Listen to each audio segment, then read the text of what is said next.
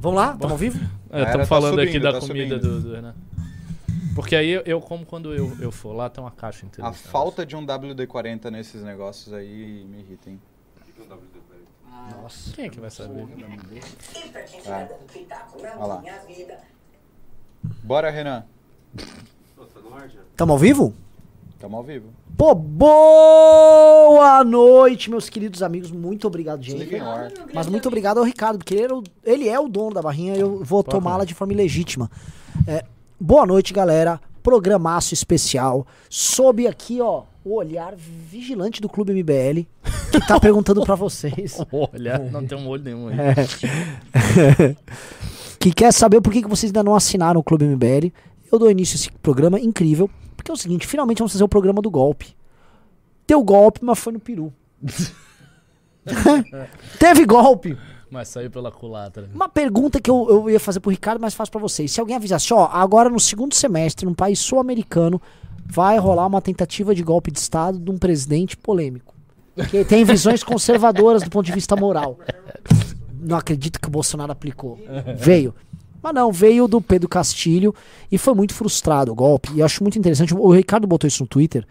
é, e eu gravei um vídeo especial sobre isso, tratando disso para o Clube MBL, tá? Então, assim, você acompanha o News, cara, o mantra é Clube MBL, tem que entrar todo mundo no Clube MBL, porque o Clube MBL é a forma que a gente vai financiar o partido do MBL. Então, se não entrou no clube, depois não reclame. E depois também não reclame que você não tem conteúdo de qualidade. Mas voltando. É, o, o Pedro Castilho, ele sofreu, e assim, vai dar pra gente entrar em várias coisas que a gente abordou, mas uma das coisas é oposição dura, Estados Unidos dando mombrada nele. Não vi, por enquanto, a esquerda brasileira aparecer em solidariedade. Porque assim, toda vez que os caras aprontam, eles vêm. E agora, depois que ele. O impeachment tá rolando, eles tinham que falar golpe, não estão nem vindo isso. Eles também não, não reclamaram que ele deu o golpe, e tampouco estão vindo agora em solidariedade a ele. É, um recado que fica não só pro Bolsonaro, mas pro Lula é do tipo: pô, se não tá fácil no Peru, cara. Aqui não é o Peru. Aqui é institucionalmente mais forte que o Peru. E o Brasil é um país muito mais relevante. Não só geopoliticamente falando, mas do ponto de vista econômico. O Brasil está muito mais ligado e é um fornecedor e mercado consumidor importante para muitos. O Brasil é um país de 200 e poucos milhões de habitantes. O Brasil não é qualquer coisa. Então, um golpe. Se, pô, se um golpe foi frustrado no Peru, no Brasil é bem provável que, que role qualquer coisa. Então vamos começar com um programa aqui. Eu vou começar falando uma fala inicial muito pequena, porque eu vou começar a barrinha de proteína. E Ricardo, Tudo bem, eu posso. posso A bola é tua. Vamos lá. Então, é, sem dúvida, é, o Brasil é muito mais forte institucionalmente do que o Peru, as nossas instituições são mais sólidas e tudo mais. É, haveria apenas um fator aí mais favorável ao Bolsonaro do que ao Pedro Castilho, que é o seguinte: é o histórico de vida de ambos, né? O Pedro Castilho é um professor de escola e tal, sai do interior do Peru. Né? Qualquer coisa que eu falo de peru é engraçado. né? Ele sa- saiu do âmago do peru, da parte mais interna do peru. E ele é um professor de escola. Não, não imagino que seja muito bem que isso no exército peruano, que tenha grandes articulações ali dentro. Não sei o que ele fez, confesso que eu não sei o que ele fez na presidência para tentar estabelecer uma articulação com o exército. Acho que ele deve ter feito isso porque seria realmente de todo insano tentar um golpe de Estado sem ter nenhum apoio no exército. Isso seria uma coisa assim de um verdadeiro demente. Então, assim, se ele fez isso, ele simplesmente deu o golpe sem nenhum apoio no exército, sem contraparte nenhuma, sem ter feito nenhuma articulação. Então, esse cara é, é um idiota total. E aí ele consegue ganhar a medalha de maior idiota da América Latina sobre o Bolsonaro, que é uma coisa extraordinária. Né? Você conseguir ser mais imbecil do que o Bolsonaro é um feito histórico dos mais relevantes. Há uma diferença, portanto, entre os dois. Bolsonaro é um capitão do exército, ele tem apoio, sim, de muita gente no exército. Existem generais que têm apoio, né, que, que gostam do Bolsonaro. Tem muita gente do- das baixas patentes que se identifica com o Bolsonaro, que gosta do Bolsonaro. Então, a ideia do Bolsonaro ter o apoio das Forças Armadas para um golpe me parece uma coisa mais crível do que o Pedro Castilho ter esse apoio lá no exército peruano. No entanto, essa credibilidade ela só vai até a página 2. Por quê? Porque na prática não tem. Né? Se a gente for imaginar as condições assim internacionais da conjuntura de um golpe favorável, incluem a presença das grandes potências que são relevantes naquela região. O que, que isso significa? Significa basicamente os Estados Unidos. Ou seja, para haver um golpe bem sucedido na América Latina e desse golpe não decorrer consequências econômicas, bloqueios, embargos de todo tipo, e portanto jogar o país num, num, num caos e numa crise muito grave, como acontece com a Venezuela, é necessário que os Estados Unidos esteja apoiando. E os Estados Unidos não têm interesse nenhum em apoiar golpe nenhum na América Latina por hora. Isso não, isso não faz sentido. As democracias que estão aqui consolidadas, elas já têm uma relação favorável com os Estados Unidos essa situação só aconteceria se de fato a gente tivesse uma aceleração do que se chama de Guerra Fria 2.0, ou seja, disputa entre Estados Unidos e a China. A China teria que, primeiramente, projetar o seu poder geopolítico para fora das suas fronteiras com força e não apenas lá na sua região asiática o que a China não está fazendo ainda, então não dá de fato para você comparar a situação atual com, com, a Guerra Fria que ocorreu entre os Estados Unidos e a União Soviética. Naquela época, a União Soviética projetava o seu poder para fora. Você teve Cuba, você teve Revolução Sandinista, você tem um monte de coisa que aconteceu com a União Soviética montada. Isso não está acontecendo agora. Então não há conjuntura para uma disputa entre grandes potências. Sendo assim, qual seria a postura da grande potência que tem a força aqui na América Latina? Seria a postura de condená-la. Eles iam condenar em nome da democracia, dos direitos humanos e tal. Blá, blá, blá. E é exatamente isso que os Estados Unidos vai fazer. E foi isso que os Estados Unidos fez com a Venezuela e é isso que os Estados Unidos vem fazendo sempre.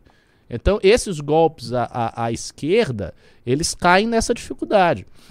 No caso do bolsonarismo, a coisa fica mais complicada ainda, porque o, o, Bolsonaro nem tem um apoio mesmo do exército. Ele tem um apoio de alguns generais que não querem que ele dê golpe nenhum, que não querem que ele faça nada. Como eu já havia dito num vídeo para o Clube MBL, e também eu falei aqui nas minhas análises, as Forças Armadas têm o interesse de fazer uma chantagem no governo Lula. As Forças Armadas querem ter uma posição de poder no governo Lula basicamente desejando três coisas. Um ministro da Defesa que lhe seja favorável, o que eles conseguiram com José Múcio, ex-presidente do TCU, que é um nome que to, to, todo mundo das Forças Armadas diz que é bom, inclusive o Mourão e, e outros uh, generais da, da, das alas bolsonaristas. Uh, manter um orçamento elevado, para o Exército. Certamente eles querem ter um orçamento bom. Houve um aumento de mais de 250% entre o governo Temer e o governo Bolsonaro. Eu trouxe esse dado lá no vídeo do Clube MBL. Um aumento gigante do orçamento. E, e, obviamente eles devem calcular que ah, não vai dar para manter um orçamento tão elevado assim. Ok. Mas eles não devem querer retroceder o orçamento todo para trás. Então eles devem querer manter um orçamento alto. Esse orçamento vai para duas coisas basicamente: benesses e reaparelhamento da, do aparato militar. Né? Programa com submarino, programa com isso, aquilo, compra de blindados, essas coisas que o Exército quer. E a, terceira, e a terceira é não perder todos os cargos de chefia de estatais. Então, as Forças Armadas vão fazer uma chantagem para isso acontecer. Eles não estão preocupados com o Bolsonaro e não estão preocupados com aventuras golpistas do Bolsonaro. E outra coisa que a gente sempre comentou: seria muito ridículo todos os generais brasileiros fazerem um esforço tremendo, colocarem a sua, a, a sua condição em risco para dizer: toma aqui o poder é, para você. Pra você. Ah, Intervenção ah, militar com, com Bolsonaro poder, poder, que é um capitão. é. Pelo amor de Deus. Os caras fazem todo o trabalho. É, e aí dá pro Bolsonaro. Eu adoro isso, cara. Ó, os generais, eles não são, sei lá, metade do povo brasileiro que fez isso com o Bolsonaro. Bolsonaro. Tá. Bolsonaro não fez absolutamente nada e o povo brasileiro, temendo aí a ascensão imaginária do comunismo, deu a eleição pro cara. Porque realmente a eleição dele foi, antes de tudo, feita pelas pessoas. As pessoas iam, pegavam material, distribuíam, faziam outdoor. Os caras fizeram eleição. A, a, população brasileira fez a eleição mais democrática, talvez, da história do Brasil. Que foi a do Jair Bolsonaro. Eles fizeram a eleição pro cara. Mas os generais não são a população. E eles não vão fazer a mesma coisa que o Bolsonaro. Entendeu? E o Bolsonaro não é, sei lá, o Messias. Isso, isso não vai acontecer. Ele não vai receber essas coisas de mão beijada. É, o que ocorreu no Peru é um recado muito claro para ele, para todo mundo que está vendo essa situação. E vamos ver, né, os, os, desdobramentos disso. Eu acho que o governo Pedro Castilho já era. Esse governo acabou. Porque ele acabou de ser impeachmentado, ele foi impeachmentado mesmo, foi preso. Acabou ali. Provavelmente quem vai assumir é a vice. E a vice já rompeu com ele. Sim. Aí a vice deve tocar o barco e acabou. Ah. É um fim anunciado. Eu, eu, fui pegar a história do Pedro Castilho, hum. né? Ele era um professor de ensino público lá na região dele. Sindicalista e ele fez parte de umas manifestações grandes que tiveram, em que foram lideradas com a pauta, foram lideradas por ele, por alguns outros, com uma pauta de defesa de melhores salários e condições para os professores. Foi uma coisa específica. Disso aí, ele foi uma grande liderança, ele estourou, e aí, ele é uma, perso uma personalidade folclórica. É, ele é engraçado. Ele voltou pro lugar, ele foi, voltou pro anonimato. Aí ele ficou acho que um, dois anos no anonimato e falou: Eu vou ser presidente. E aí ele foi concorrer, foi para um partido que chama Peru Livre, o que é um nome muito engraçado. E aí o Partido Peru Livre é um partido de matriz marxista. Uhum. E o presidente do partido é meio que um ladrãozão. Ele não podia concorrer, falou: "Não, vai você, bota esse louco aí". E o cara foi uma sensação, ganhou as eleições, não sabia como governar. E ele foi, ao mesmo tempo que de um lado ele era coqueluche na esquerda, de outro a esquerda já criticava ele porque ele é de uma esquerda old Mais school, retrógrada. né? Tanto que o Globo News hoje pintou ele como conservador, como um reacionário, né? Com um governo misó... E foi muito engraçado Ele que é eu, tão reacionário quanto o Fidel Castro, se a gente for falar assim. né? Que assim, é, é que simplesmente parece que a esquerda cruzou uma linha nova, que é a linha assim, se você não é woke, você é reacionário. E você pode ser abso, você pode ser um tarado de mercado, um capitalista dos mais assim é, malucos. Se você é woke, não, não, você é uma pessoa você é um Progressista. progressista. É impressionante. E aí se você não é isso, e você é marxista em termos econômicos, assim, É, não, não, não, não, não. eu sou um reacionário. Não, isso é, isso é ridículo, nossa senhora. Foi a abordagem da Globo agora. Hum. Então, a, a gente tá vendo assim, não- a esquerda não tá vindo em socorro a ele. E eu tô achando até um pouco estranho, porque naturalmente teria que vir algum socorro. Hum. Não tá. Sim, por enquanto não tá, eu não tô vendo nada. É uma queda meio ridícula. Agora, Talvez isso seja a ordem do PT. Ordem mesmo de cima, para. tipo, É, não, não fala nada do assunto, porque realmente a situação do Lula já é, já é toda complicada. É. Tem um Bolsonaro aí, aí você vai apoiar o golpe do cara, sabe? Já soa muito mal pra esquerda se defender. é, agora você falou uma coisa assim, antes da gente ir pro PT, começar pelo Bolsonaro. O recado disso pro Bolsonaro é bem ruim. É bem ruim. E tem algumas outras coisas acontecendo. Até o pessoal levantou aqui no chat, e vale a gente colocar. É, o Alexandre de Moraes mandou afastar um prefeito. Ele também derrubou redes sociais da Biaquice e de outros parlamentares. Eu acho inevitável em algum momento, porque ele está por enquanto nos despachos naquele processo, isso começar a se transformar em condenações e prisões de muita gente envolvida. Eu acho que isso é inevitável. Porque o cara, assim, ele não vai poder parar isso se isso continuar ah, apenas com base em tirei a rede de um, tirei a rede de outro. E se essa porcaria continuar daqui dois, três meses? Eu acho improvável que continue. Mas e se continuar? Ah, Você fala a reunião das pessoas nas frentes dos quartéis? Ou, Dos, ou- dos que estão à frente, de quem banca. É impossível. Ricardo, assim, saiu um vídeo ontem é, de uma senhora que estava toda feliz, que tava, ela era cozinheira numa dessas, desses acampamentos. Hum. Ela mostrou os panelões de comida. Uhum. Cara, aqueles panelões de comida, aquilo, só por um- uma diária com aqueles panelões, aquilo custou 10 mil reais. Não, lógico, tem empresários aí que estão financiando. Né? Mas, assim, a- essa coisa é de já tá na casa de perto de dezena de milhão pra bancar uma operação dessas. Ah, a gente vai falar, pô, mas tem os caras que estão bancando, tem o crowdfunding, tem tudo. Agora, sim, crowdfunding pra ter uma operação roteirizada, Não, equipe não é. trabalhando, ou- Não é crowdfunding. não é crowdfunding. É empresário ligado possivelmente ao agro e a empresas de médio porte que gostam muito do Bolsonaro que estão botando dinheiro deles. Que Deixa eu pedir um negócio. Tá todo mundo reclamando Agora, que seu áudio tá baixo. Ah, que eu, eu estou falando baixo, mas eu vou falar mais alto aqui. Eu tenho um palpite, eu acho que isso não vai durar, porque, a meu ver, o que vai acontecer? O Lula vai assumir, aí o Bolsonaro vai falar alguma coisa, que ele tá nesse silêncio obsequioso aí há século, né? Tá chorando, foi lá pra ah, cerimônia dos militares, chorou, fez aquele teatro, que ele tá triste. Uma coisa que você comentou na thread, com toda razão, é, a liderança dele é sempre favorecida por esses gestos de humildade, de fraqueza, de chorar, dele tá ali, porque o eleitor do Bolsonaro, as pessoas que gostam do Bolsonaro, se identificam com essa fraqueza. Então eles gostam do sujeito que não consegue governar porque tem um sistema muito poderoso, mas ele é tão bom, ele é tão humilde, ele tem um coração de com Jesus, mas ele quer, mas não deixa, né? É difícil, né? Então essa coisa da liderança pela fraqueza é uma marca característica do bolsonarismo desde o princípio. Mas o que, que eu acho que vai acontecer? Eu acho que quando o Lula assumir, ele vai falar algo. Ele vai fazer um discurso. E aí a tendência é que role alguma manifestação.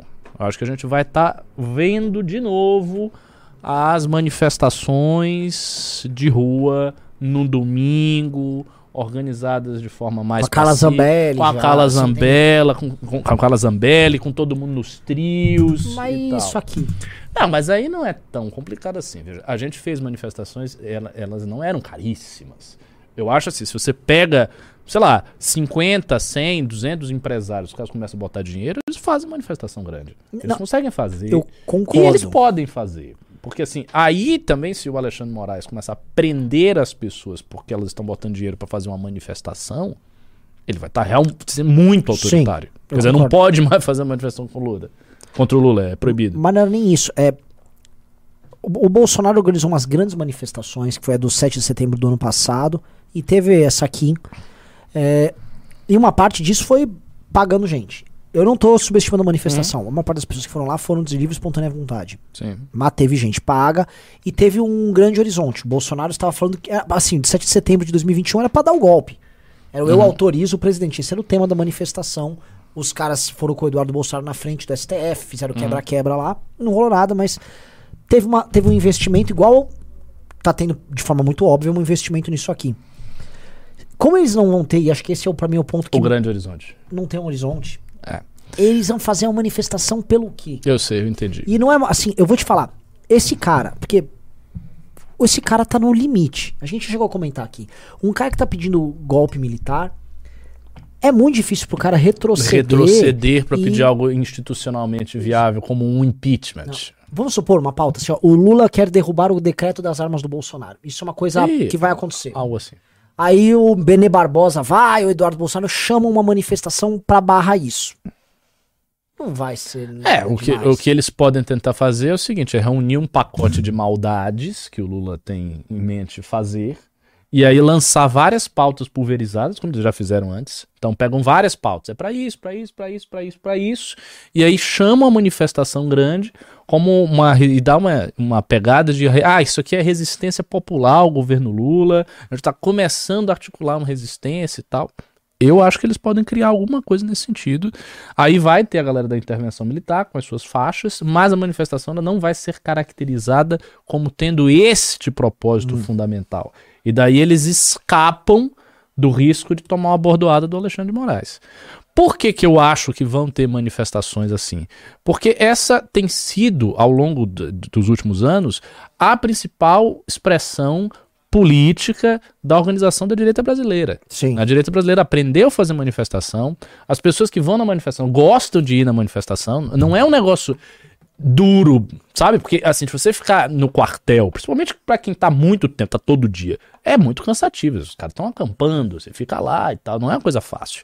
Mas você ir num domingo em uma manifestação de tarde, num trio, dar uma dançadinha do forró Sim. com o Bolsonaro e tomar uma cerveja e botar sua camisa de verde e amarelo e dizer que o Lula é um ladrão, filho da. Ops, não pode xingar aqui. Dizer que o Lula não presta. Isso é gostoso, cara. Isso aí é diversão papa velho. Então, o cara tá com 50 anos lá, quer tomar uma cerveja e ir pra manifestação contra o Lula, ele vai. Ele vê o tá ídolo aí? dele. É. Ah, Zambelli tá lá! Tá o Nicolas, Nico- tá oh, o meu Deus! o Carteiro Reaça, nossos heróis. Ouviram do Ipiranga, agora É. isso vai é isso, cara. E, e, assim, isso não é uma coisa muito difícil de acontecer. E eu acho que seriam manifestações com bastante apelo orgânico. Por quê? Porque as pessoas estão vendo o Lula e elas não estão felizes com isso. Eu estou feliz. Quando o Lula botar a cara dele, aquela cara, como o pessoal chama, né? o sapo barbudo, Sim. bota o Meter sapo barbudo, o sapo barbudo tá com a faixa, o sapo barbudo tá falando isso, falando aquilo, e aí começa a cobertura jornalística do Lula indo pra lá, do Lula fazendo isso, do Lula com reunião com o ministro, do Lula, e isso começa a aparecer na TV, as, as pessoas ficam ve- vendo a cara do Lula várias vezes, que é uma cara que elas odeiam, aí elas se predispõem a sair na rua. E aí você pega, você dá um pacote de maldades, diz que é o início da resistência, que a gente já tirou uma vez. Dizer, eles vão dizer que eles tiraram a Dilma, né? A gente tirou a Dilma, o povo brasileiro tirou a Dilma uma vez. A gente consegue. Não pode retroceder, tem que ter esperança, a gente conseguiu. Não é porque a gente perdeu agora. E aí o cara cria um clima de que vai tirar, de que vai conseguir, ele faz a primeira manifestação. Pau. Fez. Sei lá, três meses de governo, quatro meses, cinco meses de governo. Pau, manifestação. Apareceu manifestação. Aí não vai dar nada, a gente sabe que não vai dar nada. Mas aí começam outras coisas para porque é essencial a eles manter duas coisas. Eles têm que manter o controle dessas pessoas para eles, né? Não, não pode haver exemplo, Danilo Gentili pegando essa gente, não pode. Manter para eles e eles têm que manter os caras com temperatura. E ficar na porta de quartel o ano todo não é uma coisa muito. Não mobiliza a massa, mobiliza uma quantidade pequena de pessoas. Entendeu? Então eu acho que a massa vai ser mobilizada com manifestação. E que se isso não aconteceu ainda, é porque o Lula não deu as caras. Se eu tivesse que dar um palpite, seria isso. Vamos ver se eu tô certo. É, eu acho que vai ter dois efeitos o Lula das caras. Te- Saiu uma matéria hoje em que se comenta que o Bolsonaro passaria a faixa pro Lula. Hum. É, ou seria um resumo, que seria uma forma de reconhecer o resultado da eleição.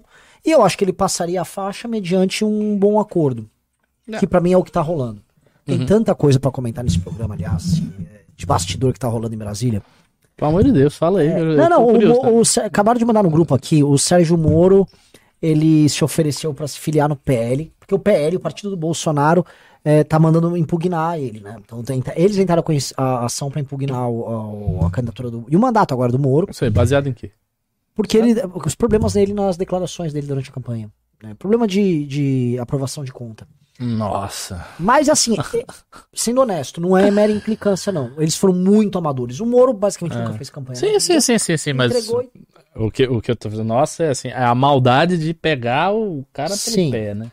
E, e quem tá entrando com a ação é o Paulo Eduardo Martins. Que é o cara interessado em ficar com, a- com o mandato dele. É. Te derrubou e o, o Paulo entra. E o Paulo é do PL, né? Aí o Moro, acho que viu que o PL tá, mano, está em pânico. E aí o Moro avisou que quer sair do União Brasil e quer ir pro PL, vai pedir isso pro Bolsonaro de ajuda. Tipo, eu, eu Mas é sou- o próprio Bolsonaro está destruindo ele, ele vai pedir se mas ele é um Bolsonaro. patético. O Moro, o Moro eh, por exemplo, eu torço pro Paulo Eduardo Martins contra o Moro nessa história. Porque o Moro é mais indigno do que o Paulo. Uhum. O Paulo, O, o Moro tem mais partido esse ano do que o Peru teve presidente. E assim, é uma vergonha. A, a postura do Moro é, é- é o PL do Bolsonaro, com os candidatos do Bolsonaro, estão pedindo a impugnação dele e ele corre pra vir a público. Ele primeiro vê assim: é que o Paulo é falso, não sei o que, eu sou contra o PT. O Moro, Moro, você é um lixo. Esse cara é um. Eu, não- eu tô pra ver um cara mais baixo que o Moro. Eu nunca vi uma coisa dessa. Ele conseguiu trair o, o Álvaro Dias, que foi o cara que bancou tudo dele. Ele arrasou o próprio palanque. Ele jogou o palanque do Arthur no lixo na época dos áudios. O que mais que ele fez? Ele, ah, ele se humilhou pro, pro Bolsonaro. Ele saiu daquele jeito fraco e depois se humilhou e depois foi pro bolsonarismo. E agora ele está sendo atacado pelos bolsonaristas e está pedindo arrego para o para próprio o Bolsonaro. Bolsonaro. Porque aparentemente. É, ele tem, assim, ele é, ele é tipo, a- amo o arquétipo da mulher de malandro do Sim. Bolsonaro, né? Sim. Total. Sim. E, e que traidor, né? Porque o partido elegeu a mulher dele e ele. E a primeira coisa que ele faz com o partido, que é o União Brasil, é já sair agora. Ele quer sair agora. Esse cara é um sujeito muito vil, cara. O, o- o- não tinha ideia, assim, que o cara era isso. Eu também não.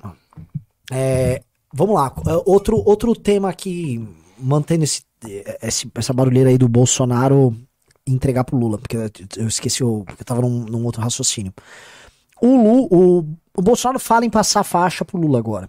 Ele disse que vai decidir faltando alguns dias, mas que ele, ele pode passar a faixa agora. Quando o Lula assumir, tem, tem dois eventos. Eu não cheguei a falar com você no news, eu falei no news de ontem, mas é importante levantar. São dois eventos formais que significa que o Lula será o presidente. O, o- eram três, né? Um foi ele ganhar a eleição. O segundo é a diplomação, que é daqui quatro dias, três dias. E por isso que a gente tá vendo essa segunda onda de ah, vai- eu autorizo. Por quê? Porque pra eles, se rolou a diplomação, formalmente agora, assim, está tudo autorizado para o Lula. O Lula foi diplomado presidente. O Lula é o presidente. to- todas as instituições brasileiras reconheceram. O Lula só tem que agora tomar posse. Igual o Guto vai ser diplomado, quem vai ser diplomado. Vai rolar a diplomação do Lula daqui três ou quatro dias. Então, a turma bolsonarista está aguardando um grande evento antes da diplomação. Então, por isso que eles deram uma esquentada agora. E aí tem o último grande evento, que é a posse. Nada vai acontecer até lá. Inclusive, a- assim, o sinal maior de que nada vai acontecer é, vão vir chefes de Estado, esses chefes estão falando que Obama vem pra cá. O Partido Democrata em peso vindo pra cá. É, o primeiro ministro alemão tá vindo pra cá. Assim, Vai estar o mundo inteiro aqui. Não vai ter golpe aqui com forças do mundo inteiro aqui no Brasil. Você já, já cantou essa bola. Então, nesse dia eu acho que morre grande parte dos doidinhos pedindo golpe. E eu acho que esses caras, eles vão virar um nicho que não vai ser administrado no seu total pelo Bolsonaro. Eu acho que Sim. Morão, Paulo Figueiredo, toda uma turma, ex-olavistas, muito olavista clássico, tá tentando buscar esse público, eles vão ficar cativando esses caras. Uhum. E vão ser, vamos dizer, a, a vanguarda deles. Só que o Bolsonaro, esse público, assim, é uma fração muito pequenininha do que é o público do É, Bolsonaro. lógico.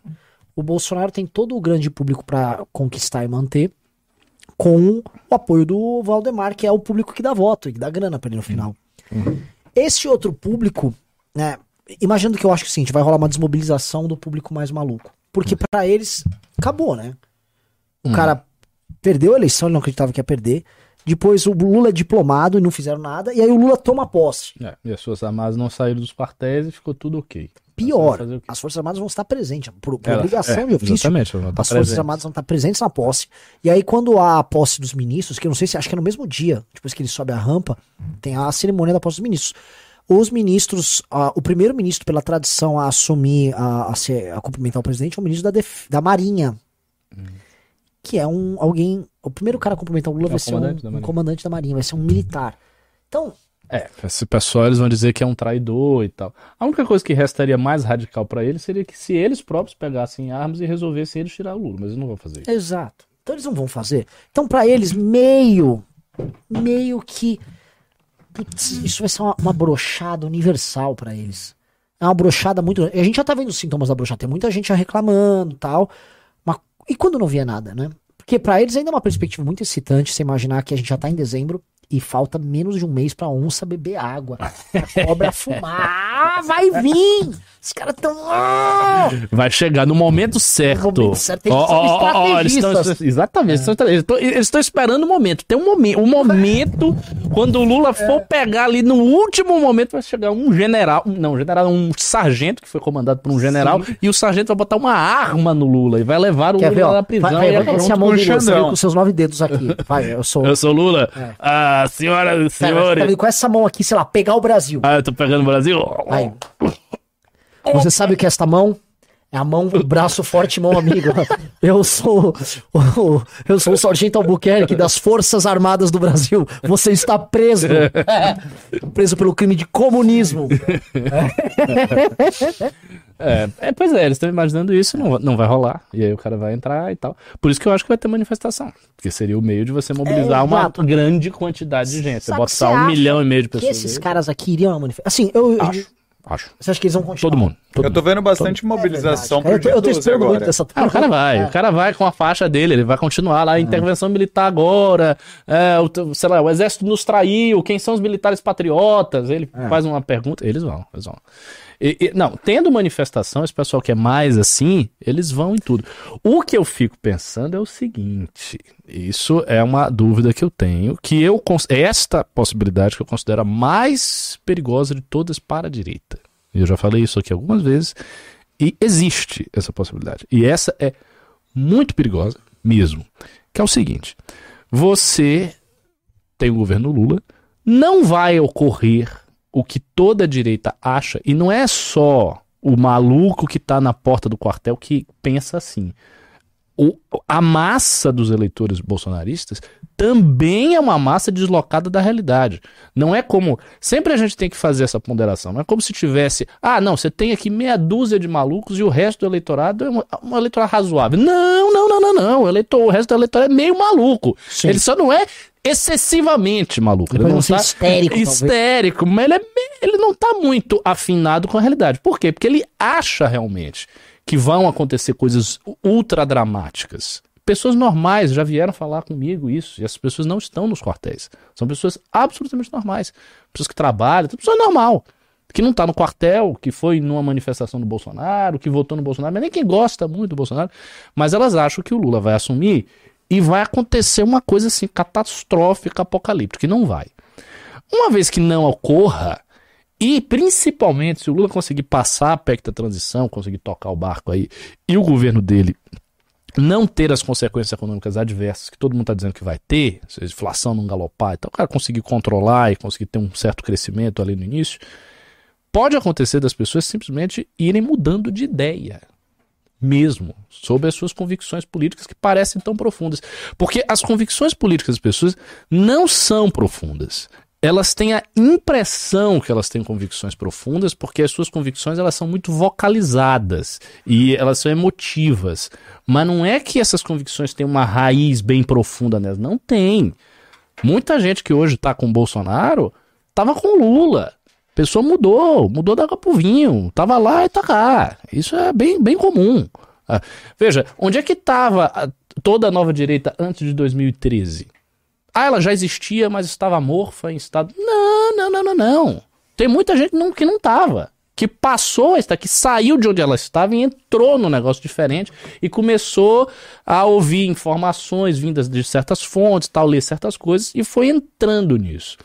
Se o governo Lula for um governo ok e nada catastrófico e entregar melhorias econômicas, pode ser que essa galera simplesmente olhe, não, não, falar que Lula é tão terrível, não, não é não.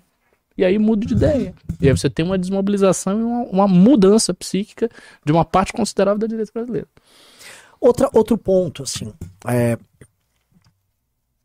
a Jovem Pan, assim, falar da Jovem Pan é, é muito falando de uma rádio, mas o efeito que ela teve hum. foi monumental nesse processo. A Jovem Pan tá claramente mudando a linha. Isso tá rolando. O José Maria Trindade. Já vai amortizar o negócio. É, tá, eles estão só faltando tirar o Paulo Figueiredo, que assim, é um. Vou falar que o, tema, assim, o que ele tá fazendo é criminoso. O, o cara tá incitando um golpe de fora do Brasil. Ele é o único que ainda tá nisso, assim. O Constantino também. O resto é, parou. A família dele. É. ele não, pra ele, ele não tá incitando golpe, ele está incitando o retorno aos velhos tempos. É, aos bons tempos. É. aos bons tempos. The old good times. Então, ele. ele o, o, o, rival dele hoje é o José Maria Trindade, que é um, um, assim, um legalista. O cara tá falando de. O José Maria Trindade virou uma chave. Ele virou um antibolsonarista. E é, e é interessante. Porque como... não era, porque ele era um não, bolsonarista fanaticíssimo. Eu chamava ele de cabeça de giromba. De jabironga, né? Como é que é? Jabironga. Jabironga. É, é impressionante como esse pessoal não tem nenhuma consistência. Nenhuma, você não liga pra nada. Chegou aqui e virou. Ah, não. Bolsonaro. Ele, eu apoio Bolsonaro. o anti-bolsonarista da Jovem Pan. Ele era anti-Bolsonaro, depois ele virou Aí total virou muito bolsonarista. E agora ele é anti-Bolsonaro. Mas tem uma coisa, e por que, que é importante medir isso aqui, ó? Tão bom lidar recorte. com pessoas que podem ser compradas. Um dia a gente compra é, é. Por que, que ele é o melhor termômetro? Vira um corte. A opinião do José Maria Trindade é a opinião oficial da Jovem Pan. Uhum. Porque ele, diferente dos outros comentários, ele é sócio da Jovem Pan. Ele é sócio da Jovem Pan e cuida da operação Jovem Pan em Brasília. Caramba. Portanto, a opinião dele, via de regra, é a opinião combinada com a direção da Jovem uhum. Pan. Portanto, quando ele era em meio independente, aquele período que a Jovem Pan tinha audiência bolsonarista, tinha Vera, Andreasa, Constantino, mas o, o Alexandre Borges. Uhum. Era uma coisa mais. A gente ia na Era mais eclético e tal, Arthur. E aí ele, beleza. Tava lá soltinho, criticava o governo e tal. Quando eles. É Bolsonaro. Aí, aí ele pum, virou só Bolsonaro e assim. Pá, virou agora o ano, começou a demitir os caras e eu acho que o, o a Pan assim, tipo, pô, o bicho pegou. Pum, ele voltou. Agora ele não é mais bolsonarista. Entendeu? Assim. E ele reconhecendo o resultado das eleições, dizendo que é crime fazer certas coisas, uhum. o, e aquele Paulo Figueiredo absolutamente ensandecido. Uhum. Mais ensandecido do Paulo Figueiredo tô eu, que esse programa tá com 2.400 pessoas, tá um baita de um programa, e vocês não deram like, tem mil likes. Pô, vamos para 2 mil likes pra esse programa chegar em mais gente, pra gente tentar bater 3 mil pessoas, pessoal. É o mínimo que eu peço para vocês. Outra coisa que eu peço, olha só, Hoje tá entrando um pouco mais de Pimbi Pix. Vocês tinham parado de doar. Este movimento não fica de pé assim, com vento, galera. A gente precisa de grana para contratar as pessoas. A Jennifer tá aqui. A gente precisa de grana. É tico-tico, é, é Geld, Money, Pengar. Aí. Gary Gary. Agora tem uma outra coisa que eu não tô brincando e vocês têm que prestar atenção no que eu tô falando. Todas essas discussões a gente aprofunda dentro do Clube MBL. E a gente fez o Clube MBL para duas coisas. Um, pô, há demanda por um material mais refinado da nossa parte. Então nós fazemos relatórios muito profundos lá, assim. O relatório que o Ricardo fez hoje aqui. Não, tá, modéstia à parte, tá muito é bom. De, assim, não vou falar. É de pi, mas é de. Esse tá. Esse. Olha, eu costumo, isso é real. Eu costumo não gostar das coisas que eu faço. Sou muito crítico, não gosto muito das coisas que eu faço. Mas esse relatório ele está bom. Bom, assim, um relatório bem trabalhado. São os cinco intelectuais mais influentes não, não só da esquerda, os cinco intelectuais mais influentes aí do campo político, cada um correlacionado aos seus blocos, ou seja, tem o PT ali, tem a extrema esquerda, tem o bolsonarismo, tem o PDT, tem todo mundo bem representado. Eu pego e faço uma, eu conto a carreira do sujeito, mostro as ideias principais, por que, que ele é influente, onde ele é influente, dou várias informações que não são nada óbvias e não são tão fáceis de achar, articulo tudo isso numa visão geral e montamos um relatório aí de 12, 15, vai ter tem 12 páginas na escrita do Word, vai ter umas 15, 16 e, páginas. É, cara, assim, uma super matéria, uma super reportagem. É. Que tem gente que pagaria Pô. uma revista que teria isso uma fortuna. É uma baita do material que o Ricardo fez. Vídeos especiais que a gente aprofunda, que a gente fala aqui, lá no Clube MBL. No Telegram do Clube MBL, Já tem recebendo... um mini doc também, né? Tem um mini doc que saiu sobre o futuro da, da, das relações políticas entre esses grandes agentes agora. O roteiro do Ricardo, eu, execução minha. É, saiu um. Diariamente vão sendo aquelas pílulas de é, informações. É, Sete da manhã você já sabe o que está acontecendo no mercado. Aí você vai tendo as notícias. Muito bastidor de Brasília muito. que a equipe do Kim levanta. Exatamente. E assim, a coisa que as pessoas não têm. Eu fiquei muito feliz. Ontem eu fiquei feliz de verdade com o teu report não foi, não foi, um relatório, foi uma, uma postagem ali no, no, clube que você comentava sobre o, o PT e essa guinada que ele tá dando. Uhum. E é uma coisa que a gente previu no relatório do Pedro Abraão vai duas semanas antes. Eu até depois divulguei lá no Twitter e, e, e tá lá no meu Telegram o relatório do Pedro Abraão vai. Ele, George Soros. Pô, a gente tá entregando o que a gente discute aqui dentro para vocês num relatório super bem feito. E o clube vai permitir que a gente começa a fazer filmes, financia o partido. E assim, para ser bem claro, para eu conseguir financiar o partido, eu preciso do clube com umas 3 mil pessoas assinando. Uhum, uhum. Então vocês precisam assinar. Vocês estão. Você entra no Telegram, tem quase uma. todo mundo ali. Né? A gente tá com umas 700 e tantas pessoas. E é barata a assinatura. É um real por dia. 30 reais, pô. Um real por dia. Vai, vai, no lanche, você gasta 30 reais. Pede um iFood, você gasta 30 reais. Então, assim, a gente, a gente pra fazer o partido precisa de 3 mil pessoas, pelo menos, no clube. Nós temos 720, 730. Entendeu? Precisamos lá, que bater a meta. Vocês têm que entrar no clube, gente. Entendeu? Então, uh, dito isso, espero que vocês. É clube.mbl.org.br, tá? Façam a assinatura do clube, por favor. Entendeu? Você participa, você vive isso que a gente vive aqui no MBL, façam a assinatura. Eu tô falando, é uma missão. É o partido que nós vamos eleger o presidente da República em 2026. É finalmente a casa que a gente vai ter, esse partido. E ainda por cima, não tô pedindo dois só partido tenha uma contrapartida que vocês não vão encontrar em lugar nenhum. O relatório que ele fez não vai encontrar em lugar nenhum. Mesmo. Mesmo, porque. Não vou falar palavrão, mas a gente é bom no que faz. E muito bom no que faz.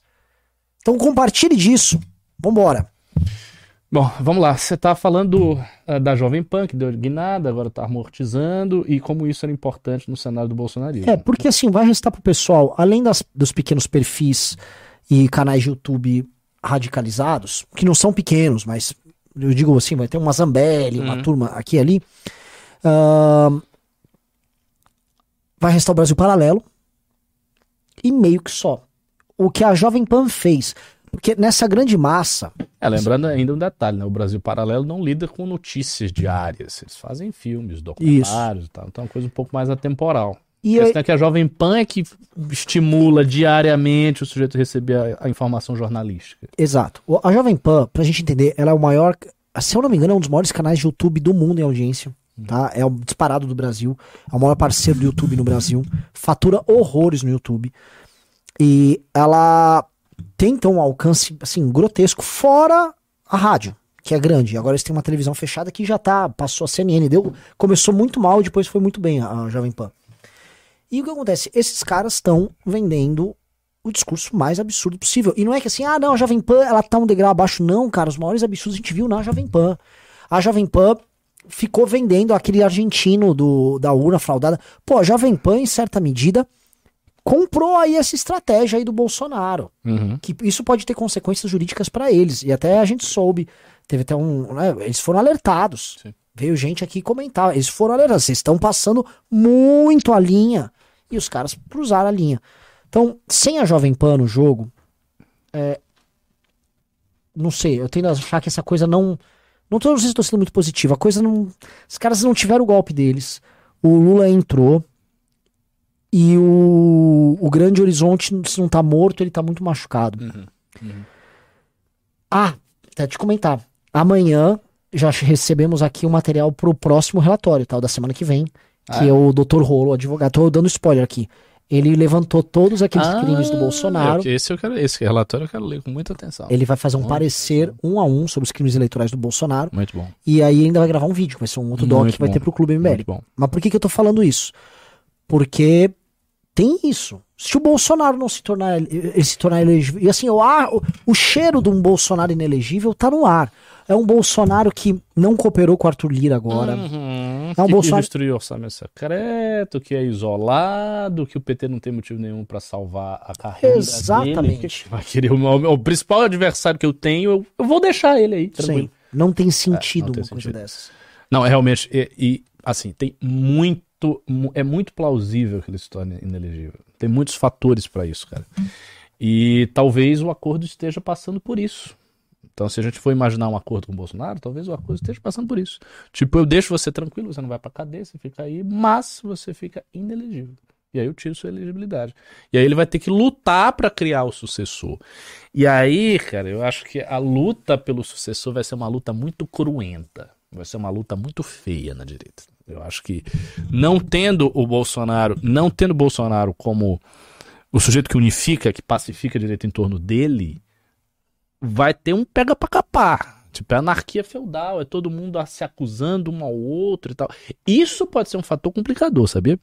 Porque se a população tiver, assim, a- o grosso, esses 58 milhões que votaram nele, tiver a energia de querer se manter mais radical, querer se manter muito ativo e radical e muito vocal contra o PT, pode ser que não tendo Bolsonaro jogada, todos os agentes aí queiram dar mostras de serem mais antipetistas do que os outros. Então eu sou mais antipetista, eu sou mais radical, eu faço mais coisa contra o governo PT e tal. E aí eu não sei se o STF vai ficar mediando sempre isso aí. Porque tem um detalhe também na mediação do STF. O, o STF mediou tudo para reorganizar o sistema político. Ele reorganizou o sistema político com Lula. É do interesse do STF blindar tanto assim o PT? Talvez não. Por quê? Porque um PT muito fortalecido, no fundo, no fundo, no fundo, é um executivo muito forte, que enfraquece o judiciário. Na, na briga institucional, é interessante que as instituições, as demais, né, só olhando do ponto de vista institucional, estejam fracas. Então, o executivo, para o judiciário, o executivo tem que estar fraco e o legislativo tem que Sim. estar fraco. Se É assim que ele governa hoje. Exatamente. Se o STF blinda demais o PT, o PT se empodera diante dos demais poderes, e aí o PT começa a fazer as coisas por si só. Então talvez seja o caso de imaginar que o STF não vai blindar tanto o PT assim. Então, quando começar esse pega pra capar e tal, o STF dá uns três passos pra trás e deixa o PT se esforçar pra conter as pessoas. Eu acho isso Não é? bastante, mas muito plausível. E você Porque- ainda gera aquela coisa Lógico. do alto clero ainda fica ali querendo substituir o PT. Porque o Alexandre Moraes, por exemplo, ele não é um petista. Ele nunca foi petista. O Alexandre de Moraes não gosta do PT. Não O gosta. Alexandre de Moraes descia o sarrafo em manifestante. Ele, ele tem asco dessa galera. Não. Não é. O Gilmar Mendes foi um inimigo figadal deles. Tá. O que tem, é, pra mim, e tá muito claro, foi um pacto que salvou todo mundo. Zero o jogo, recomeça com o Lula no poder. É como se desse, desse um reset no videogame, sabe? Dá um reset e começa lá. Aí deu reset, só que isso significa que eles vão ficar numa posição pacificada. Por exemplo, vai ter nomeações do Lula pro STF. Vai ser gente do PT colocada ali? Como é que fica o balanço de poder ali nesse jogo? Uhum, uhum. Tem, tem muita, tem muita coisa em, em jogo nessa brincadeira. E eu acho que a, a situação do Lula é mais precária do que a gente imagina. Eu também acho. E por isso que eu acho que ele tá tão. Ele tá indo tão devagar. Ele tá cedendo e tal. Tem uma coisa que eu, que eu achei um pouco estranha. O Haddad vai realmente assumir a economia? Eu não sei. Eu não sei. Olha, Isso, assim, isso, é, isso é bem audacioso. viu? você acha? Eu, assim, quando o Palocci assumiu a economia, a, a gente dá um cavalo de pau. O Lula tinha feito primeiro uma carta aos brasileiros ah, avisando assim, ó, eu vou, eu não vou ser maluco. Mas o mercado ainda ficou tenso, teve fuga de capital e, e- e dólar disparou. Não está acontecendo isso agora. A gente tem umas movimentações na bolsa. Ah, tá, mas não, não, não, mas não por isso, não questões ideológicas. Eu acho que é audacioso porque eu acho que o Haddad é incompetente pra isso. E, tipo, é uma área muito delicada. Aí você É. pode dizer, ah, mas não é ele que opera as tecnicalidades. É, eu acho que não vai ser ele a operar. E eu acho que ele seria um nome político colocado pelo Lula. Ah, mas não, não- eu volto a colocar uma coisa que eu, continuo insistindo. Quem vai administrar a economia brasileira vai ser banco. Vai continuar sendo banco. Eles financiaram a campanha dele. Eles financiaram porta-vozes deles, todas essas, essa, todas essas Djamila, tudo financiado por um desses caras. Esses caras se reuniram, jantaram com a Haddad. Aí são umas notinhas no antagonista. Ah, não, o cara não gostou. Eu duvido que o André Esteves saia de um jantar e não goste. Eu duvido, é impossível. Mesma coisa de todos os outros caras, os bancos e tal. Os caras bancaram a campanha dele, assim, de cabo a rabo, a pré-campanha, influenciadores deles bancados com isso. E aí o banco não vai participar agora dessa composição. P- Quando o Palocci chegou, eles fizeram uma coisa, eles, eles, botaram o Meirelles no Banco Central, ou mantiveram o Meirelles no Banco Central, e o Palocci, que era um cara trotskista, que foi prefeito de Ribeirão Preto, me corrijam aí, mas foi prefeito de Ribeirão, virou o, o- Ele não tinha nada a ver com o ministro da Fazenda. E ele foi um belo ministro da Fazenda. Mas o Meirelles estava no Banco Central. O Lula tá mantendo o Banco Central aí. Tá todo, o sinal tá todo de que vai manter tal. Ou seja, mantendo uma continuidade ali e colocando um cara político dele na economia. Se você olha, é mais ou menos o modelo Antigo, né? antigo. A novidade seria botar um fiscalista claro do mercado nessa posição. Porque também vamos olhar pro petista.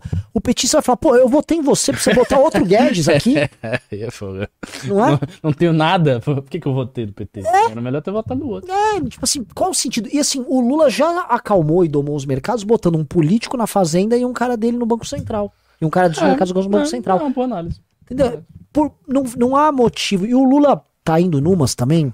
E nesse ponto eu acho que ele tá sendo. Puta, ó, pelo amor de Deus, cuidado com os recortes aqui. Ele tá sendo inteligente nisso. Tipo, não, deixa, deixa gritar aí. E reclama aí. Porque eu também acho que não é assim, ai, os agentes de mercado viram que algo de errado está acontecendo e eles estão. Não, tem jogo. mer- Gente do céu. Muitos de vocês que são ou o liberal de almanac ou o, o entusiasma- entusiasmado da bolsa, vocês não tiveram nas mesas com esses tubarões aí. Eu não invisto nada, não gosto do assunto, acho um saco, mas diferente de vocês, eu tive com todos, todos, tá? E assim, todos são agentes políticos, ponto. É todo mundo político. E quanto maior, mais político é, e mais gosta de política, mais entende de política e fala com todo mundo, até com os trouxas do MBL. O que eu digo assim, pra um cara se reunir mais de uma vez, eu tô falando vários, conosco, que não, tamo, não somos candidato a presidente de nada, imagina o que, que esse cara não janta, não faz com quem hoje tá em posição de poder. Então, Parem de ser trouxas. É óbvio que sim, tem uma queda de braço, tem um jogo e eles vão acomodar. Agora, pô, pensa assim: ah, o Lula vai botar o Pércio Arida, vai uma ova. Ou não é? É, sim, sim. Não necessariamente precisa ser o Haddad, às vezes ele tá botando o Haddad pro sacrifício ali. Eu não, eu não acho que ele tá botando Haddad pro sacrifício. Eu, eu tenho um palpite também. Eu acho que ele tá botando Haddad genuinamente que o PT te- quer ter continuidade com o Haddad. Assim, eu vejo uma insistência grande em colocar o Haddad em coisas muito grandes para um cara que perdeu três eleições. E eles vão insistindo e vão insistindo e vão insistindo no Haddad. E o Haddad tem destaque e vai pegar a pasta mais importante. É bastante espaço pro cara. Bastante espaço. O cara perdeu três eleições, ele tem um espaço grande desse. Posso fazer uma conjecturas aqui? Pode, Pode, ser absolutamente infantil. É que eu tô muito. Você começa a ficar apaixonado, não na tese, né? Porque isso é uma coisa que é meio óbvia, mas eu tô muito nesse. O PT quer virar um partido democrata. A cara disso E é o Haddad. É a cara disso. Cara disso. É o professor, professor. da USP, tal, elegante, um É. pouco o Fernando Henrique, que Isso. ele lembra. Os, os petistas falam disso, eles dizem, ah, o Haddad parece um petista do PSDB, ele Ah. tem um, um jeito, assim, o jeito de falar dele. todo- é. Ah, Ah, o, o Haddad é um petista da Sanfran. Tem, é muito. É, é típico. Tanto que assim, o Haddad fez Sanfran e o filho dele também fez Sanfran. E o partido que eu fundei, cara, olha que desgraça. ah, um dos últimos caras que tentou ser presidente lá foi o filho da Haddad. Ah, é? É, ele foi do partido e foi todo mundo depois trabalhar na prefeitura e na Uber. tá? Virou tudo um consultorzinho da Uber lá. E aí ele. O Haddad é isso aí, cara. Ele tem um pé aqui. Ele é. Assim, se o PT tá. é, Indo nesta direção, enveredando por essa direção, é natural que tenha um cara como o Haddad. Não é? Porque tem uma coisa que eu acho que o PT precisa. Se ele tá querendo fazer isso. O Lula é a marca velha que eles conseguem ganhar a eleição. Só que o futuro dessa esquerda não vai ser o Lula. Porque o Lula não vai aguentar tantos anos fazendo isso.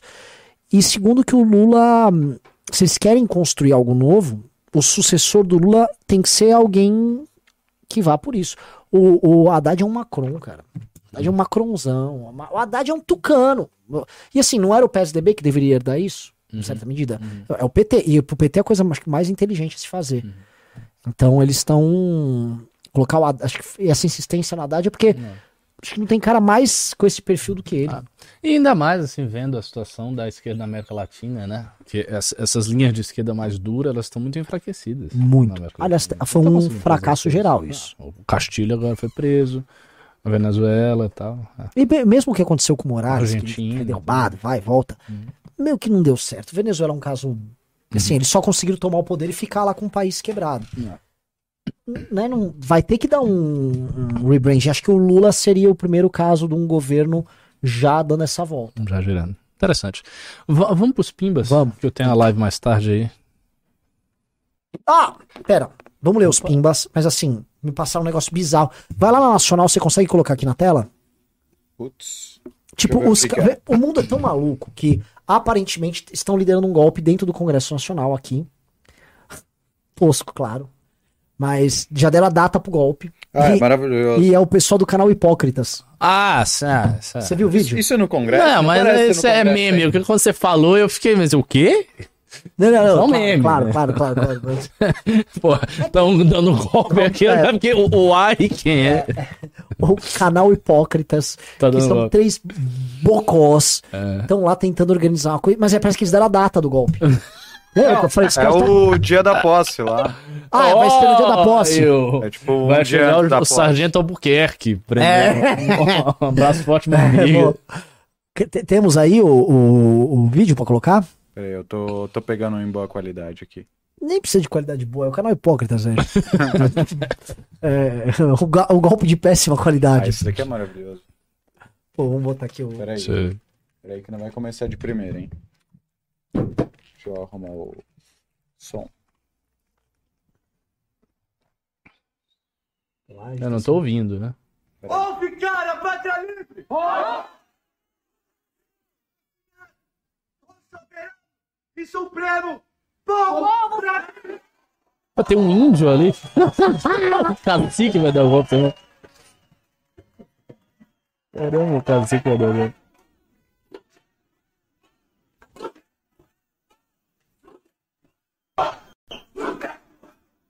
Tá com... Me ouvindo também, não. Mas é esse vídeo que eles dão a data?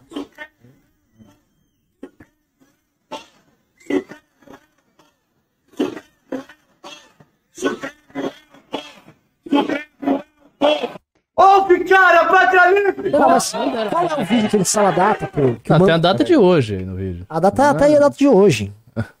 Peraí, peraí. Não, é o detalhe que eu achei mais engraçado. O meu é irmão falou no grupo, lá. ó, deram a data e hora pro golpe. Eu quero saber a data Ah, e hora do golpe. Não, e, e o, o que, que o índio tá fazendo ali? Ti- tipo, vamos dar o golpe, sei lá, o Acre vai pra você. é o cara, é o golpe! É, sou o cacique Yambique. Sei O lá. cara já foi com a partilha do. do cacique Caiota, Bajara. Assim, esse, ele vai ficar com a Amazônia inteira pra. É o nosso índio, tá ligado? É, é um índio que defende o Nióbio, É. Ele vai derrubar a Amazônia. Ai, cara. é- Não haja nenhuma posição Opa, É. vamos lá, vamos lá, vamos lá. Pera, eh, temos acho que o vídeo completo agora dos heróis. caso não haja nenhuma posição do Senado Federal até a data de 7 do 12 de 2022, hoje, É hoje. É. e do presidente da República ou Forças Armadas até a data de 8 do 12 de 2022, nós, o povo, sob a égide da soberania que nos pertence, passaremos a adotar medidas com impacto nacional. E dessa forma, estabelecemos a data de 10 do 12 de 2022 para a tomada de Brasília e a paralisação de todo o Brasil. Tá Esse perto. movimento É, é, terá dia para começar, Só mas não para terminar, até que sejamos ouvidos e atendidos em nossos pleitos. A partir dessa data, 10 do 12 de 2022, estaremos organizados em milhões de patriotas, reivindicando que o nosso país seja devolvido a quem ele pertence. O povo em Brasília, esperamos que a partir desse dia Enquanto durar este movimento orgânico, popular e democrático, as forças auxiliares, que também assistem há anos o autoritarismo judicial, do Judicial. qual nos tornamos reféns, Ah, não cumpram ordens ilegais para destruir o movimento, já que também estamos lutando vai ser preso, pela né? sua liberdade. Já estamos vivenciando no Brasil um estado de exceção e precisamos que as autoridades busquem ações para restabelecer a ordem constitucional, a independência e a harmonia entre os poderes e o livre exercício dos direitos fundamentais. Confiamos que as Forças Armadas se posicionarão ao lado do povo brasileiro, não assistirão passivos o Bom, olha só. É, reparou que é, tem as grandes datas, né? Uma é a diplomação do Lula, que é dia 11. Só, só checa aí no Google, mas é Dia dia, 12. 11, é dia 12. É, eles vão tomar antes, né? Então eles Dia vão 10. tomar um pouco. Eles têm dois dias ali pra fazer a tomada, que tem todo o procedimento Claro. logístico. De... Sim. Mas aparentemente tem, quem tá fazendo é o povo. É. Junto com o canal Hipócrita. Cacique vai levar seus heróis tupis com arcos e flechas. Vamos alvejar. Mas aí a briga é dura, né? Porque tem os índios do Alexandre de Moraes, né? Tem. Ministro! Vai, o negócio vai, Tem também feio, os vai índios- ter feitiço pra lá, pra cá. Tem também os índios que eles falaram muito, que é os índios que votaram no Lula naquela oportunidade, entendeu? Mas são, Cada são um vai vários grupos é, de... Tá parecendo, sei lá, colonização do Brasil. É, Dele holandês com índio. É sabe? verdade. Você vai fazer as várias combinações assim, que pode dar. Tipo, tupinambá, francês, meu Ah, né? Pô, Não dá pra levar essa coisa mano, um golpe de Estado que os caras anunciam data e hora. o pô, e outra coisa, ele tá mandando, assim, as- ele tá anunciando que as pessoas vão lá cercar Brasília. Tomar tá- Brasília. Tomar Brasília.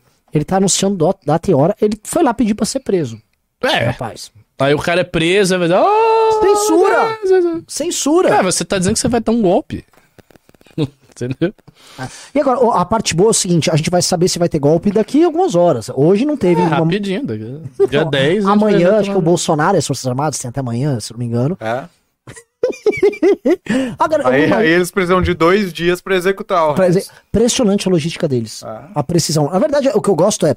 Quando os caras ficam falando que a, a a onça vai beber água, a cobra vai fumar, é uma galera que fica viajando. Tipo assim, o exército demora meses pra fazer o golpe. Eles precisam de dois dias pra fazer. Sim, um dia só, né? Que no outro eles vão ver o jogo. é verdade. Já com o Brasil democrático e pacificado na mão do povo. Né? Mas vamos ler os pimbas aí, gente. É, vamos. Ó, antes de começar nos pimbas aí, tem um- uma publicidade aí atrás da loja. A galera passou, ó. Mas se vocês não quiserem a loja, vai lá pro clube, é isso aí. Mas de Nossa, o empenho de você vender na loja é extraordinário. Comovente. Caramba. Aí, ó. Pronto. Bora pros pimbas. Diego Cardena, 27... Não, não. Peraí, esse retorno é horrível. Ó, eu só queria falar que parece que sete pessoas eh, entraram no clube aqui. Oh, Mas é pouco, eu queria que entrasse umas 20 pessoas. Galera, o Clube MBL é a forma que você vai financiar o nosso partido e você vai se enriquecer culturalmente. E assim, você vai ter informação privilegiada à tua disposição. Não há nada melhor do que o Clube MBL. Eu sugiro pra vocês, vão no meu grupo de Telegram, que tem muita gente que tá lá, e vê o que a galera tá comentando. Eu vou postar coisa do, do clube, vê o que a galera tá comentando. É um baita do material. É isso aí. Diego Cardena, 27,90. Professor Ricardo, não existe a possibilidade do Mourão ser o tal General Roberto? Viram a entrevista dele na CNN hoje? não vi a entrevista dele, mas o que? O que, que ele falou? Porque a minha hipótese do General Roberto é o seguinte: é um sujeito que vai romper. Não gostou da minha hipótese do General Roberto? Já se tornou uma tese. É uma tese. A minha tese acadêmica a respeito do General Roberto é um sujeito que vai romper a estrutura democrática do país e tomar o poder mesmo. Eu não acho que o Mourão queira fazer isso, nem acho que Tá ele ser essa. O Mourão tá tomando essa liderança sobre essa massa do Bolsonaro. Ele, ele Mourão, sabe, ele tá se vingando do- da humilhação do Bolsonaro depois a ele. Verdade, verdade. Outra coisa, é provável que o Mourão passe a faixa pro, pro, pro Lula, Hum, entendeu? Então, o Mourão tá jogando. e aí? Ah, você tá aqui? Vai falar alguma Junior coisa? This, Just This, 20 reais. Por que vocês não fazem vídeos refutando os comunistas de apartamento? Só vejo Nando Moura fazendo. O Elias Jabor disse que refutaria o Kim em tudo. Marquem o debate. Esses hipócritas querem fazer a revolução sendo contra armas. Ah, Tem uma parada o seguinte, ah, daria muitos views a gente começar a fazer vídeos respondendo esses caras. Agora, eu achava que o Leo Jabur era um comuna falando uma série de, de- Algumas coisas até interessantes que ele havia falado na refutação daquela moça. Já tinha um besteirol que já tinham pegado em matéria econômica dele. Mas quando viu que é um cara assim, ah, tem que degolar, não sei se era degolar, tinha que matar fazendeiro. Você começa a ver agora o que ele falando da China. Ele é um comunista, comunista mesmo. É, vale a pena a gente ficar dando, entendeu? Dando palanque pra esse cara. Eu não acho que esse cara tinha que ficar, esse e outros caras que definem um radicalismo bizarro, ficar tendo palanque podcast. Porque é a mesma coisa de ficar dando palanque pros bolsominions. Eles são a versão lulista dos bolsominions, nosso. Eu tenho uma teoria sobre o movimento comunista brasileiro sobre a extrema esquerda. Eu acho que a gente tem que tratar com essas pessoas no futuro, agora não, mas no futuro, de uma maneira judicial e legal. Porque, assim, são grupos. Cara, é qualquer grupo, pra mim, qualquer grupo revolucionário, com uma perspectiva de tomada de poder violenta, é um grupo que entra em questões judiciais muito sérias. Não é só o bolsonarismo. Se, se, se tá no núcleo da ideologia que você veicula, na agremiação que você tá, que o objetivo é tomar o poder de forma violenta, condenar os seus adversários à prisão ou morte, então você já saiu do jogo democrático. É óbvio. Você só não conseguiu fazer, porque você não teve meios. Mas se você tivesse os meios à disposição, você já teria feito. E esse é o problema da perspectiva revolucionária. Ela coloca uma arma na cabeça de todos os inimigos. Sim. E o, e o Elias Jabur deixa isso muito claro. Claro, claríssimo. Ele ele não. Então, assim, qual é? Então, qual é o papo com ele? Porque o cara, você vai debater com o cara, o cara tá querendo te matar no, no, no papo ali. Não tem isso. Não tem.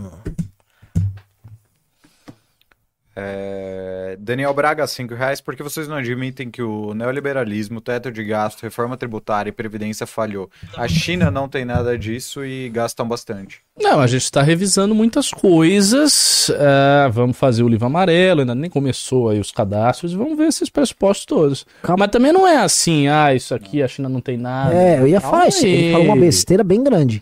Cita aí uma a uma e a gente vê aqui da China. Bem rapidinho, vai. Ele falou teto É, de gastos, reforma tributária. Neoliber- neoliberalismo. ah, É, assim- não tem. Beleza, próximo. Teto de gasto. Não tem. Tá. Reforma trabalhista. A, a, a China tem leis, assim, trabalhistas muito abertas, nem sindicato funciona lei, direito lá. Tá? É, são regimes, assim, você quer ter o regime. Eu, essa eu pergunto. Que acabe com a reforma trabalhista que a gente tem um regime chinês aqui. Olha, eu se eu fosse patrão, toparia na hora, na hora. E Previdenciária. Mal tem previdência lá, tanto que a China tem uma das maiores poupanças do mundo, porque as pessoas fazem a própria poupança. Então, você quer ter. a- Vamos ver se esse cara estuda a previdência e as leis trabalhistas da China e vem conversar. Eu toparia até as duas aqui no Brasil. Seria a coisa mais linda do mundo. Ah, teria que estudar pra ver. Felipe.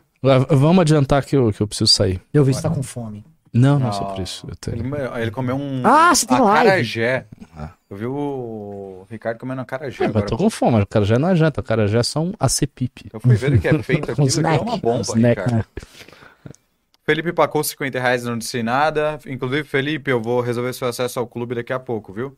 Diego Souza, 10 reais. O que vocês acham da tese que- de que houve Ai, caralho. De que houve civilizações avançadas muito antes da Mesopotâmica, eh, cujos rastros foram perdidos em uma grande catástrofe global por volta do século 13 a.C.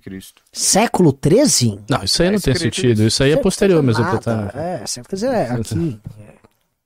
É, 1300. século 13 foi quando aconteceu a Guerra de Troia, Troia, inclusive. tá. Riso gordinho. Tudo bom? O que, que você vai anunciar, querido? Fora a sua barriga Esse proeminente. tanquinho aí, hein, Riso? Vai, Ricardo tá atrasado.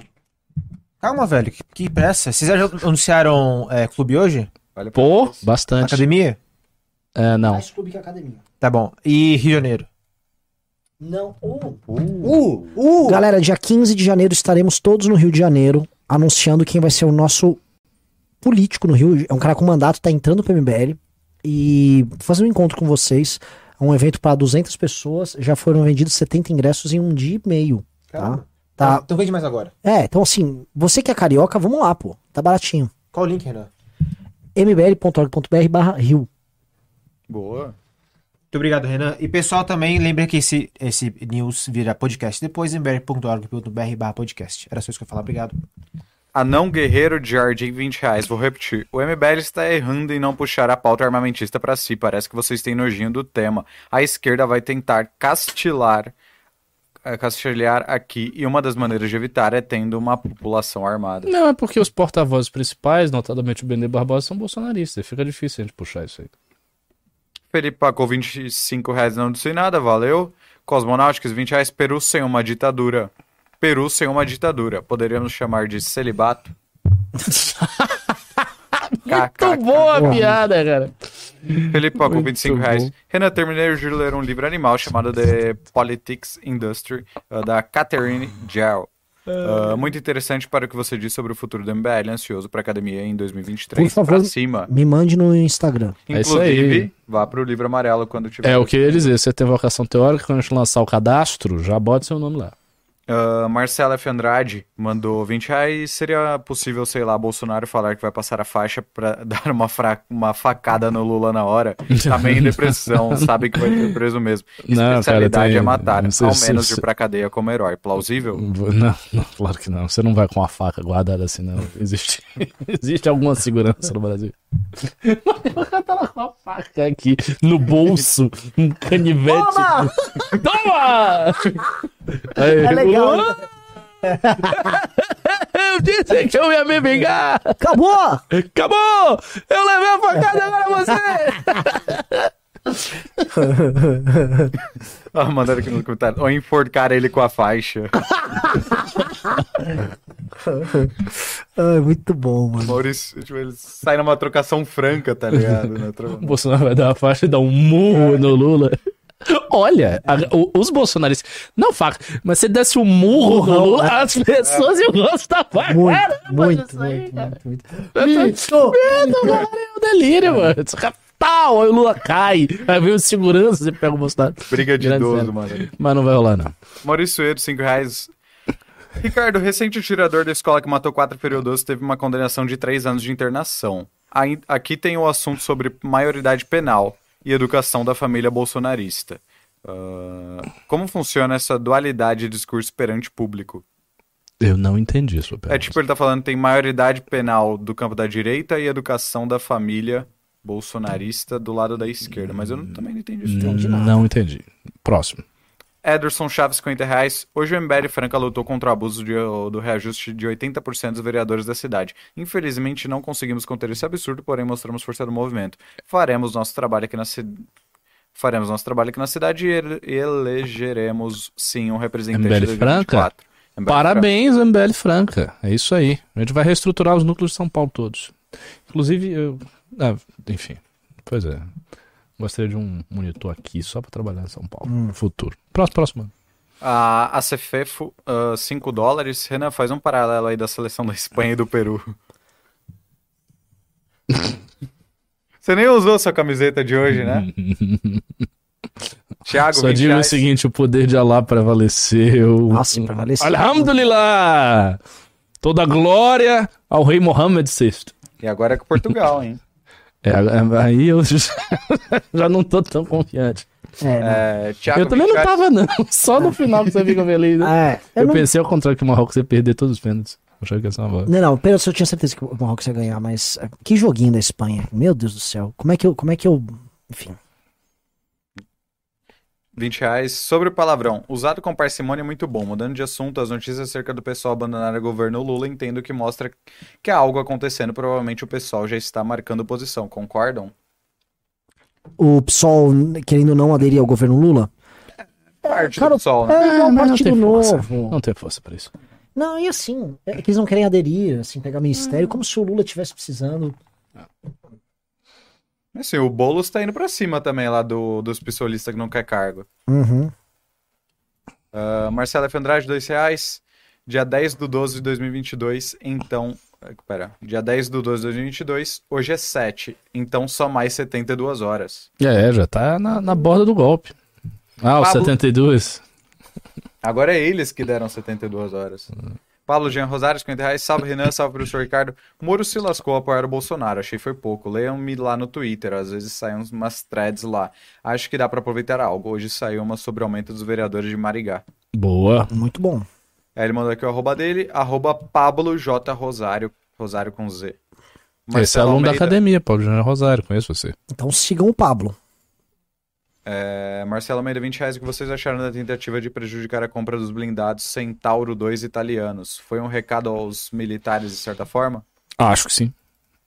O Aristotélico mandou 54,90. Um abraço, só disse isso. Diego Souza, 2 O reais. Correção. Era no século. Pô. Era no século 130 a.C. 12 Há 12 mil atrás. anos. Ah, cara, essas histórias, tipo, Atlântida, civilizações do passado, elas pertencem a um passado lendário que não dá pra ser averiguado. O que dá pra ser averiguado é a partir de evidências arqueológicas. É, não tem evidências arqueológicas. É, isso. E começa a ficar muito difícil achar evidência arqueológica depois de 10, 15 mil Uhum. anos. Eu acredito, porque eu sou um supersticioso esotérico, mas assim, não tem prova histórica nenhuma. É que se, assim, se a gente fala assim, ah, o Homo sapiens tem, tem um período de existência muito grande. Ele pode ter tido uma civilização, sei lá, não precisa contar de 13, há 50 mil anos Hum. atrás, 70 mil anos atrás, e aí ter sobrado nada, né? É, agora bora pros Pix. É o que o, O- Guénon fala. Ele fala exatamente isso. Davi Dias mandou 20 reais. Será que o tio Musk funda a Closet Society pra... e ajuda os seus primos pobres da América Latina? Eu acho que o plano dele passa em algum. Não tá passando agora, mas vai ter que passar em algum momento por isso. O quê? O Musk, o tio, a turma deles começarem a ter uma open society deles, financiar iniciativas. Porque não é basta Nossa, eu ficaria muito feliz com Muito, isso. Mas assim, por que que não tem? Porque a gente sabe muito bem, tem a iniciativa dos irmãos Koch, os caras foram pra isso, mas assim, isso terminou virando esquerda hoje. E é verdade, quem foi financiado por essa turma dos irmãos Koch é a galera do Livres, essa turma do Fábio Osman, a gente sabe disso. Uhum. Essa turma é o, é o liberal de saia. É isso Ou daquela fundação alemã também, de partido. É. Edivaldo mandou 7,77. O que acham do partido do Mito ter entrado com ação para caçar o mandato do senador Sérgio Moro? A gente comentou MBL já, 2016, demos risada. É, É, Ney Takashi mandou 40,04. Ah, agora queremos partir do MBL para ter cuidado com declarações que possam ser utilizadas como munição para a esquerda e STF, mesmo no clube. Mas a, a gente é muito sóbrio nas análises do clube, assim, bem. Não, é, a análise do clube é nada de- outra coisa. é. Porque como a gente tá em- aqui no mundo das redes sociais, a gente tem que ser um pouquinho, a gente tem que subir o tom. Uhum. Ali não. Ali, assim, ah, você também não leu? Beleza. Mas, mas a gente tá disposto a ler 10 páginas aqui, 8 páginas ali, 15 páginas a colar. Sabe, ver um vídeo maior. A gente tá ali é dando o creme. O, o- o, assim, o conteúdo realmente que a gente tá, meu Deus do céu, somos nós aqui, total, é ali. O David Dias mandou mais 20 reais. O Clube MBL tem valor incalculável. Não perca mais um dia. Não perca mais um dia desse conteúdo. Observe. ah, tô lendo o MBL A Origem, tô curtindo demais. Tá vendo? Olha aí o depoimento do primeiro. Maravilhoso. Ah, Marcelo de Freitas Andrade, 50 reais. Renan, de ontem, bolsonaristas estão no crack porque não confiam nas instituições. O detox envolveria Senado, STF, PGR cumprirem suas atribuições. Olha, detox é maior do que isso, cara. Você tá sendo muito institucional aí. Lucas Filete mandou 10 reais. A presença de uma figura como Xandão pode ser vista para nossa democracia como um mertiolate ou um veneno. Brasil sem ele, um caos maior? É uma boa pergunta. É. Não sei dizer. Brasil sem Xandão. Ó, fomos de 7 pessoas que entraram na academia para 17 Clube. agora à noite, pro Clube MBL, Boa. tá? É, Muito bom, muito bom. tô muito orgulhoso, galera, mas ainda é pouco. Vamos lá, tinha que entrar Você mais viu umas... a enquete aí do palavrão? É, Gostei do ganhou, resultado. ganhou não palavrão, ou não, ganhou o palavrão. Assim, 2 mil É, votos. mas com uma mas, diferença é, pequena. mínima. Mas assim, a própria diferença mostra que não vale a pena falar Uhum, no palavrão. uhum. Porque quem gosta do palavrão não vai parar de assistir o programa porque a gente não está falando palavrão. É- Bom, só tem só mais um pimba. Andrew Lobato, 20 reais. Foi golpe baixo no Peru? Boric não anima a tentar fazer algo parecido no Chile? Pai Não, não, Lula não, que se cuide. O Boric não faria isso, ele não vai por essa linha. Ele vai numa linha muito mais esquerda moderna. Eu também acho. Tanto que ele É. foi pra- já foi pra essa, Já inclusive. foi. E o Ele Peru tá é muito alinhado mais instável também. É isso, galera. Agradecemos demais a presença de todos vocês. Novamente, deem like, assistam essa live, compartilhem essa live. Entrem no Clube MBL. Entrem no Clube MBL. Essa é a iniciativa central. E assim, quem Vem, vocês são pimbeiros, vocês são pessoas que compartilham, vivem nosso programa. Vem, vê o conteúdo. E outra coisa, você entrou no Telegram, no Telegram você tem acesso ao conteúdo anterior. Leiam os relatórios anteriores, Tá bem. leiam as postagens bem. e aí comentem aqui amanhã o que vocês viram. É, é isso. Se não- assim, eu tô com mega orgulho desse produto e eu tô realmente, pô, tô botando a mão no fogo. Vem. É isso aí. Falou, Fomos. galera. Ah, pera, anuncia a live aí que você vai fazer. Posso? Bom, seguinte, pra quem quiser ver uma live que eu vou discutir, olha só o que eu vou, eu vou discutir rumos do nacionalismo e do tradicionalismo no Brasil e algumas coisas de política, né? Talvez enverede pela política. Vai ser nove e meia no canal do Sol da Pátria. Você procura lá no YouTube Sol da Pátria, que é um outro movimento nacionalista. Eles me convidaram e eu vou estar lá falando nove e meia, Sol da Pátria no YouTube. Vamos lá, assim, os caras que ele vai estar batendo papo são bem inteligentes. Inclusive, sigo e compartilho eles recorrentemente no Twitter. Vamos. É isso aí, galera. E tem promoção lá na loja de frete mais barato. Mas lembrando que o clube acima de tudo. Bom. Pera, ainda tá ao vivo.